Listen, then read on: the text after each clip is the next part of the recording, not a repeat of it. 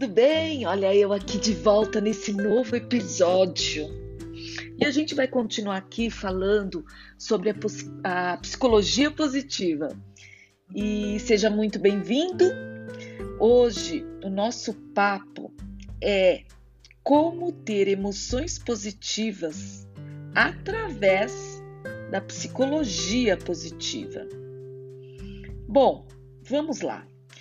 Entre as emoções positivas, a gente tem que destacar o otimismo e a esperança, que é acreditar que algo é possível, mesmo que às vezes as circunstâncias da vida não são tão favoráveis. Exemplo: quarentena, Covid-19. Outra emoção positiva é o interesse que é o que nos faz movimentar e ter mais vitalidade no dia a dia. Existe também a inspiração, que está relacionado à nossa capacidade criativa de criar algo de acordo com nossas experiências e também com nosso conhecimento. Porém, as emoções positivas mais estruturadas e também mais estudadas é as que têm o maior impacto em nossa vida, que é o otimismo. E diversos estudos já comprovam esse valor e que causa um efeito grande quando se está passando às vezes por uma depressão. E também na melhoria do desempenho profissional no nosso trabalho e na saúde física também. Aí você vai me perguntar, ok, Tani, entendi que emoções positivas através do otimismo é uma maneira de ter uma vida melhor através da psicologia positiva. Mas qual é a diferença entre pessoas pessimistas e pessoas otimistas? Bom, em geral, os pessimistas creem que os problemas deverão, é, deixarão para sempre, ou seja, durarão a eternidade e que não há nada que se possa fazer para melhorar. Esses são os pessimistas. E já os otimistas enfrentam os problemas de uma maneira melhor. Isso porque acreditam que os problemas são passageiros e que podem fazer algo sempre para melhorar. Eles não atribuem a culpa do que está acontecendo a si próprios. Em outras palavras, a diferença entre pessoas otimistas e pessoas pessimistas está na forma como elas encaram as dificuldades.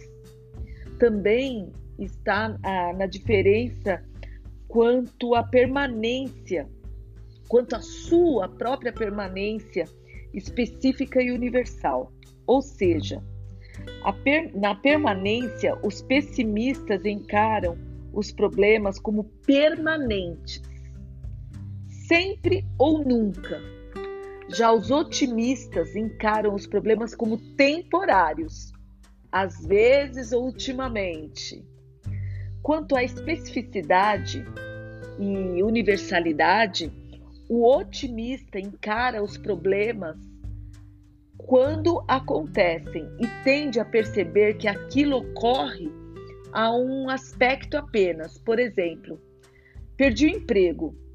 Ah, eu perdi o emprego, mas a minha saúde está excelente, minha família está ótima e com certeza em breve eu vou encontrar uma nova chance para mim. Eu estou vivo com força e vitalidade para os novos desafios. Já os pessimistas, na mesma situação, eles permitem que a perda do emprego contamine outras áreas da sua vida e assim fazem do problema algo maior e universal. O pessimista também ele tende a universalizar outros fatos corriqueiros, como exemplo, vai Todo homem é infiel. Nunca vou aprender matemática. Eu não consigo perdoar. Eu sou um idiota. Eu não entendo muitas coisas que, que meu professor fala. Nesse mesmo raciocínio de exemplos, o otimista enxerga diferente, como aquele homem é infiel. Eu é, vou aprender matemática com o decorrer do aprendizado. Em breve eu vou conseguir perdoar, perdoar. Ou eu sou inteligente, em breve eu vou aprender o que preciso e assim por diante. Agora, quando ocorre algo bom, enquanto o pessimista vai enxergar como algo pontual e temporário, o otimista, esse vai encarar como universal e permanente. Exemplo: no caso de uma promoção no trabalho, o pessimista vai dizer: Dei sorte, eles precisam promover alguém e só tinha eu para o cargo. Ou seja, pontual e temporário. Já o otimista, ele falaria assim: finalmente me reconheceram, que ótimo, universal e permanente. Mas, se você é, no caso, pessimista, pode, você pode me perguntar: existe alguma maneira de eu reverter esse meu comportamento pessimista? E eu te respondo: sim, tem. O psicólogo o Martin Seligman estudou, pesquisou e ele mesmo, como um pessimista assumido, nos trouxe uma dica de como exercitar o otimismo. Ele criou a metodologia dos 5 Cs. O que são esses 5 Cs? Contrariedade, crenças, consequências e contestação. E tem mais um, que é a capacitação. A, intenção dessa metodologia dos 5 Cs que o Martin Seligman criou é racionalizar e recuar em relação a situações pessimistas, apenas para ver o suficiente e verificar se são verdadeiras.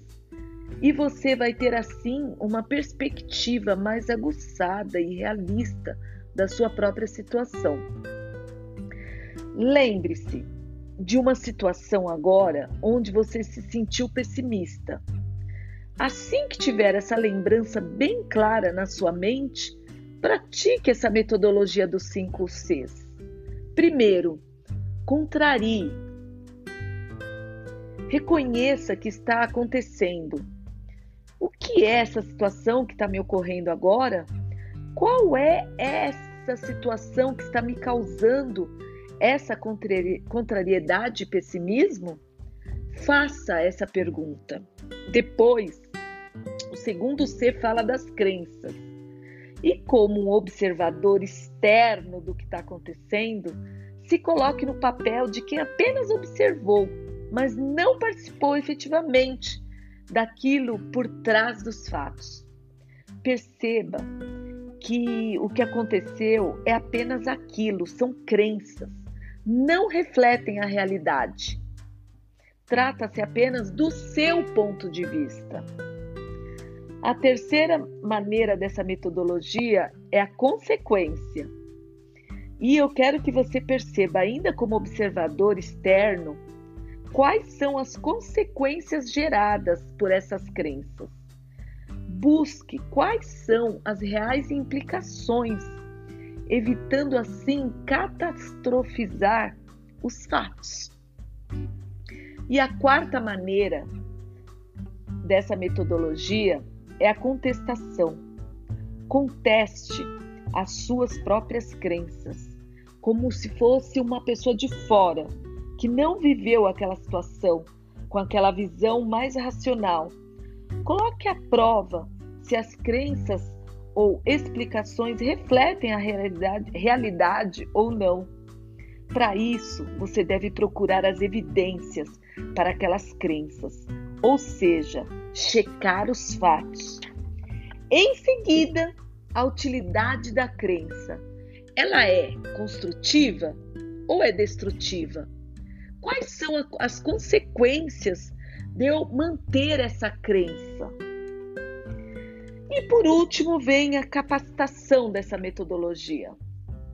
Saia do papel de vítima, se empodere e perceba o que você pode fazer diante dessa situação, o que lhe cabe fazer e como pode torná-la melhor.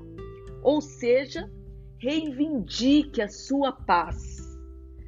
Fale para vocês, para você, palavra de otimismo, de capacitação, das suas melhores competências, para você melhorar esse seu pessimismo e passar para ser uma pessoa otimista diante das dificuldades que possam acontecer na sua vida. Bom, eu vou ficando por aqui. Eu espero ter ajudado você através da psicologia positiva a ser uma pessoa mais otimista e menos pessimista através das emoções positivas.